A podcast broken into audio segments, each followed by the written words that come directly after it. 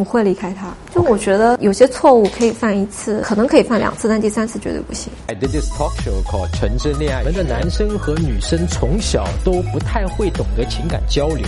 你的想法是什么？来，我最想要就是跟一个女生看遍红尘，然后白头偕老。原来还是还是内心其实还是内心出了问题。可能自己会觉得自己配不上他。从小到大，你根本没教会我自信和勇是现在不应该用伎俩，而是说拿一颗真心，这样你才会喜欢我。一起向前走，给我们我们的生活变得更好，找到并成为真正的自己。你好，我是陈真。找到并成为真正的自己。你好，我是陈真。那两性关系中啊，明确自己的底线是什么非常重要啊，因为只有当你能够守住自己底线的时候，才会得到对方的尊重。那对你来说，最不能容忍别人对你做什么，你能够立刻说出来吗？那今天我采访了一个女生，那刚好聊到这个话题啊，一起来看一下。她绝不能容忍我们男生对她做的事情。比方说，什么样的底线是一个就是非常让你干脆的会走掉的底线？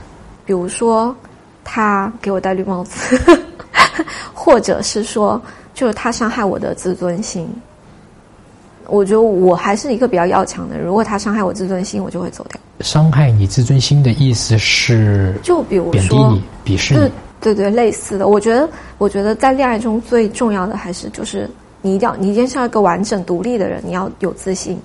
然后，如果假设就是这个人他一直在打压你，或者是他让你变得非常不自信，那我觉得这个人对你就是不好的，这关系是不健康的。对，不健康的。嗯、比如说，你本来是一个很优秀的人，但他每天都在诋毁你，或者是伤害他，让你觉得你你是一个弱者，然后你就会你就会很难前进，就是你他甚至会影响到你的事业。个人觉得我事业心挺重，但是。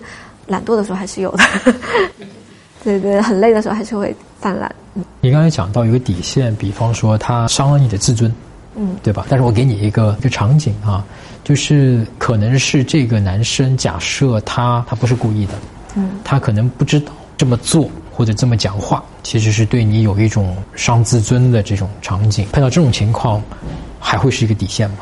如果他不知道，我会我会跟他讲，我会问他，就是也有也有一种可能性，就是他当时状态不是很好，或者嘴很快就讲那个话，但是他是无心的。嗯、那这种情况下，他就我我不会觉得他是故意要伤害我底线，他只是只是我会把这个当做是一次矛盾，然后会明确的跟他讲说，之后你不能这样子说，你这样说我会觉得难过，我会觉得伤心。但是如果他是真真心想要贬低我，那就是另外一回事了。假设我把这个场景在，当然场景不一定会发生啊，我们只是想象一下，就是，呃，这个男生可能在这一方面他有一些木讷，嗯，情商比较低，不知道这样是会伤害到你的。OK，你你你做的非常好，你跟他直白的去讲，你看啊、哦，你这么说你会伤害我的，给他摆清楚了哦，道理上他明白了，嗯，但是过了比方说三个月，他又莫名其妙可能因为他自己可能这方面不是非常的。擅长或者是不自知嘛，对吧？控制不住或者是怎么样，又做了类似的事情，说了类似的一个话，或者说你会发现这个东西的改变是比较困难的。嗯，呃，这个会是你的底线吗？我会离开他。就我觉得我已经就是有些问有些错误可以犯一次，也可可能可以犯两次，但第三次绝对不行。OK，对，过一过二不过三，对吧？对对对，我觉得不行。即使你认定他是不是故意的，但也是不行的。嗯，看情况分情况吧。就我觉得这跟那个戴绿帽子是一回事，就是总觉得说有一有二就有三，那你既然有三了，肯定会有四。我觉得这个分情况，如果是特别严重的东西，你让我特别伤心啊，那那我就只能因为受到的伤害是结束，对我只能结束这款关这这个关系。毕竟我的人生信条是让自己开心嘛。我们很多哥们儿啊，可能会在不知道的情况下，就莫名其妙的触碰到了某个女生的一个底线。让他呢很反感，对你冷淡啊，甚至呢直接给你拉黑删除了。有时候很可惜，我们不是故意的。那虽然你是无心的，但是每个人的底线不一样。这个女生不能够容忍男生给她戴帽子啊，还有呢去打压她。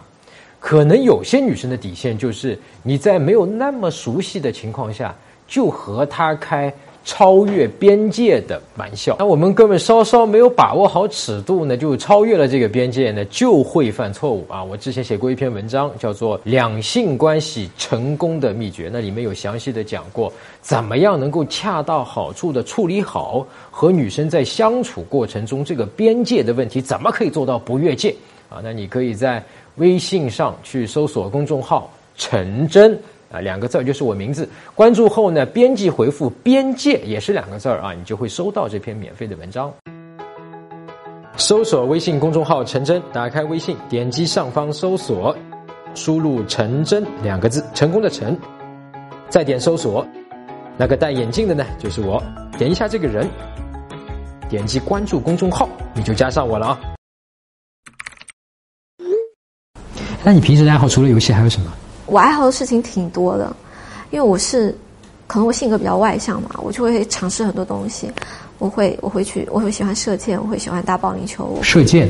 嗯，对，射箭、打保龄球，然后我会去尝试一些新鲜的事物，比如说我会愿意去开卡丁车，我甚至想去学真枪射击。呃，因为我刚才听你讲那些爱好啊。呃，我第一感觉是这样，我觉得这几个，包括射箭，包括卡丁车，包括保龄球，其实如果要用一个一个特定的一个性别去讲的话，还都是比较有一些偏 man 的、偏男性的一个，对吧？嗯，呃，这个很好奇，我会觉得，嗯，这个很有意思，就是你的那些呃一些一些喜欢做的这些爱好，其实是蛮偏。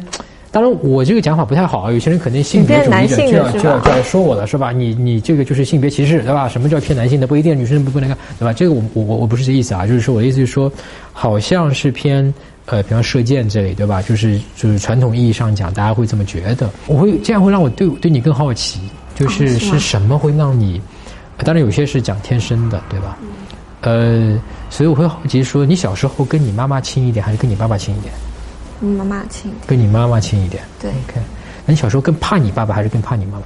我更更怕我爸爸吧。啊，OK。所以你爸爸在你童年的时候是家里更主导一些的。一直都挺主导吧，但是我我会更听我妈妈的话。哦，所以你跟你妈妈更亲近一些。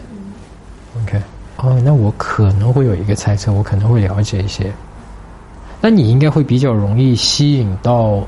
其实他内心里面不管外表怎么样啊，就是内心里面可能是会有一点偏，我们说是女性化吧，但是有一点偏这方面的男生，但是这部分的男生可能并不是你真正能够让你满足或喜欢的，但是可能会身边会容易吸引到这部分的男生，就是熟了以后啊，嗯，因为你的外表可能看不出来嘛，对吧？